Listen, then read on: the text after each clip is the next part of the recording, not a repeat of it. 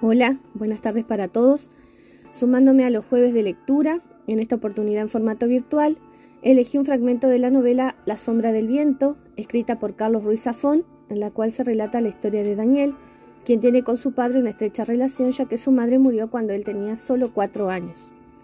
Por esta razón, el padre le quiere obsequiar un pasado, una historia, así que van al cementerio de los libros olvidados para que Daniel pueda agarrar uno, ya que estos tienen alma. En realidad lo que desea es recrearle parte de los recuerdos perdidos de su mamá.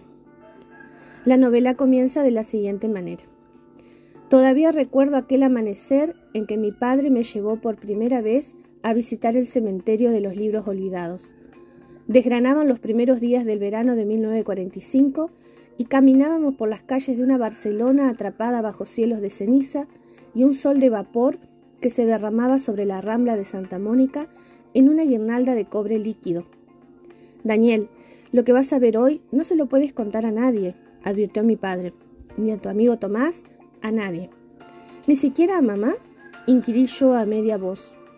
Mi padre suspiró, amparado en aquella sonrisa triste que le perseguía como una sombra por la vida. Claro que sí, respondió cabizbajo. Con ella no tenemos secretos. A ella puedes contárselo todo. Poco después de la guerra civil, un brote de cólera se había llevado a mi madre. La enterramos en Montjuic el día de mi cuarto cumpleaños.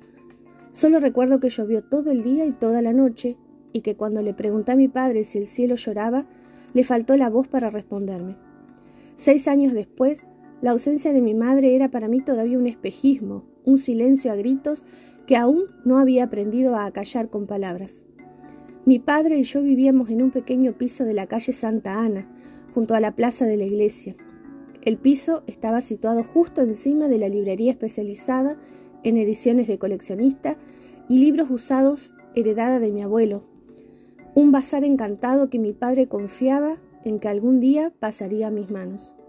Me crié entre libros, haciendo amigos invisibles, en páginas que se deshacían en polvo y cuyo olor aún conservo a la mano. De niño Aprendí a conciliar el sueño mientras les explicaba a mi madre, en la penumbra de mi habitación, las incidencias de la jornada, mis andanzas en el colegio, lo que había aprendido aquel día. No podía oír su voz o sentir su tacto, pero su luz y su calor ardían en cada rincón de aquella casa y yo, con la fe de los que todavía pueden contar sus años con los dedos de las manos, creía que si cerraba los ojos y le hablaba, ella podría oírme desde donde estuviese. A veces mi padre me escuchaba desde el comedor y lloraba a escondidas. Recuerdo que aquel alba de junio me desperté gritando. El corazón me batía en el pecho como si el alma quisiera abrirse camino y echar a correr escaleras abajo. Mi padre acudió azorado a mi habitación y me sostuvo en sus brazos, intentando calmarme. No puedo acordarme de su cara, no puedo acordarme de la cara de mamá, murmuré sin aliento. Mi padre me abrazó con fuerza. No te preocupes, Daniel, yo me acordaré por los dos. Nos miramos en la penumbra, buscando palabras que no existían. Aquella fue la primera vez en que me di cuenta de que mi padre envejecía y de que sus ojos, ojos de niebla y de pérdida, siempre miraban atrás. Se incorporó y descorrió las cortinas para dejar entrar la tibia luz del alba. Anda, Daniel, vístete. Quiero enseñarte algo, dijo, ahora, a las cinco de la mañana. Hay cosas que solo pueden verse entre tinieblas, insinuó mi padre, blandiendo una sonrisa enigmática que probablemente había tomado prestada de algún tomo de Alejandro Dumas. Las calles aún languidecían entre neblinas y serenos cuando salimos al portal. Las farolas de las ramblas dibujaban una avenida de vapor, parpadeando al tiempo que la ciudad se desperezaba y se desprendía de su disfraz de acuarela. Al llegar a la calle Arco del teatro, nos aventuramos camino del Raval bajo la arcada que prometía una bóveda de bruma azul. Seguía a mi padre a través de aquel camino angosto, más cicatriz que calle, hasta que el reluz de la rambla se perdió a nuestras espaldas.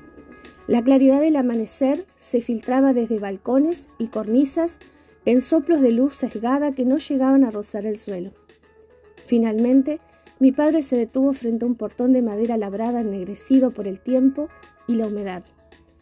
Frente a nosotros se alzaba lo que me pareció el cadáver abandonado de un palacio o un museo de ecos y sombras. Daniel, lo que vas a ver hoy no se lo puedes contar a nadie, ni a tu amigo Tomás, a nadie. Un hombrecillo con rasgo de ave rapaz y cabellera plateada nos abrió la puerta. Su mirada aguileña se posó en mí, impenetrable. Buenos días, Isaac. Este es mi hijo Daniel, anunció mi padre. Pronto cumplirá once años y algún día él será cargo de la tienda. Ya tiene edad de conocer este lugar. El tal Isaac nos invitó a pasar con un leve asentimiento. Una penumbra azulada lo cubría todo, insinuando apenas trazos de una escalinata de mármol y una galería de frescos pobladas con figuras de ángeles y criaturas fabulosas. Seguimos al guardián a través de aquel corredor palaciego y llegamos a una gran sala circular donde una auténtica basílica de tinieblas yacía bajo una cúpula acuchillada por haces de luz que pendían desde lo alto. Un laberinto de corredores y estanterías repletas de libros ascendían desde la base hasta la cúspide, dibujando una colmena tramada de túneles, escalinatas, plataformas y puentes que dejaban adivinar una gigantesca biblioteca de geometría imposible. Miré a mi padre, boquiabierto. Él me sonrió, guiñándome el ojo. Daniel, bienvenido al cementerio de los libros olvidados. Salpicando los pasillos y plataformas de la biblioteca, se perfilaban una docena de figuras. Algunas de ellas se volvieron a saludar desde lejos, y reconocí los rostros de diversos colegas de mi padre en el gremio de libreros de viejos. A mis ojos de diez años, aquellos individuos aparecían como una cofradía secreta de alquimistas conspirando a espaldas del mundo. Mi padre se arrodilló junto a mí y sosteniéndome la mirada, me habló con esa voz leve de las promesas y las confidencias. Este lugar es un misterio, Daniel, un santuario. Cada libro, cada tomo que ves tiene alma, el alma de quien lo escribió y el alma de quienes lo leyeron y vivieron y soñaron con él.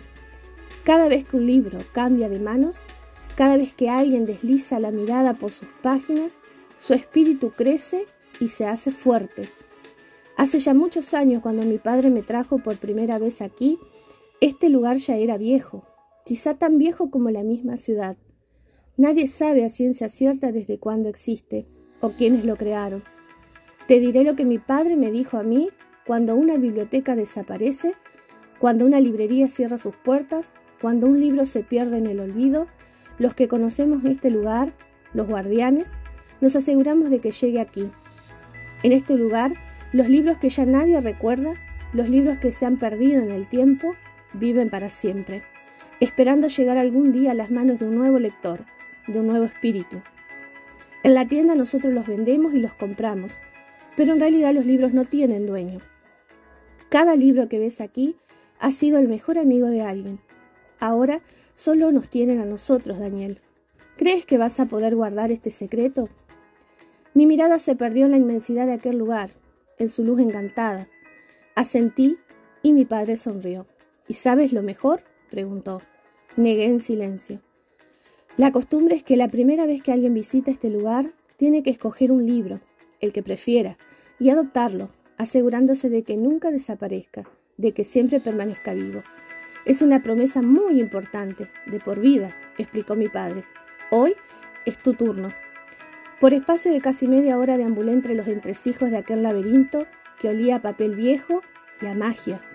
Dejé que mi mano rozase las avenidas de lomos expuestos, tentando mi elección. Atisbé, entre los títulos desdibujados por el tiempo, palabras en lenguas que reconocía y decenas de otras que era incapaz de catalogar.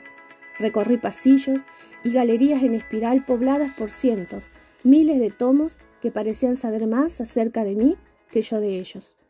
Al poco me asaltó la idea de que tras la cubierta de cada uno de aquellos libros se abrió un universo infinito por explorar, y de que más allá de aquellos muros, el mundo dejaba pasar la vida en tardes de fútbol y seriales de radio, satisfecho con ver hasta allí donde alcanza su ombligo y poco más. Quizá fue aquel pensamiento, quizá el azar o su pariente de gala el destino, pero en aquel mismo instante supe que ya había elegido el libro que iba a adoptar. O quizá debiera decir el libro que me iba a adoptar a mí. Se asomaba tímidamente en el extremo de una estantería. encuadernado en piel de color vino y susurrando su título en letras doradas que ardían a la luz que destilaba la cúpula desde lo alto. Me acerqué hasta él y acaricié las palabras con la yema de los dedos, leyendo en silencio. Espero que les haya gustado.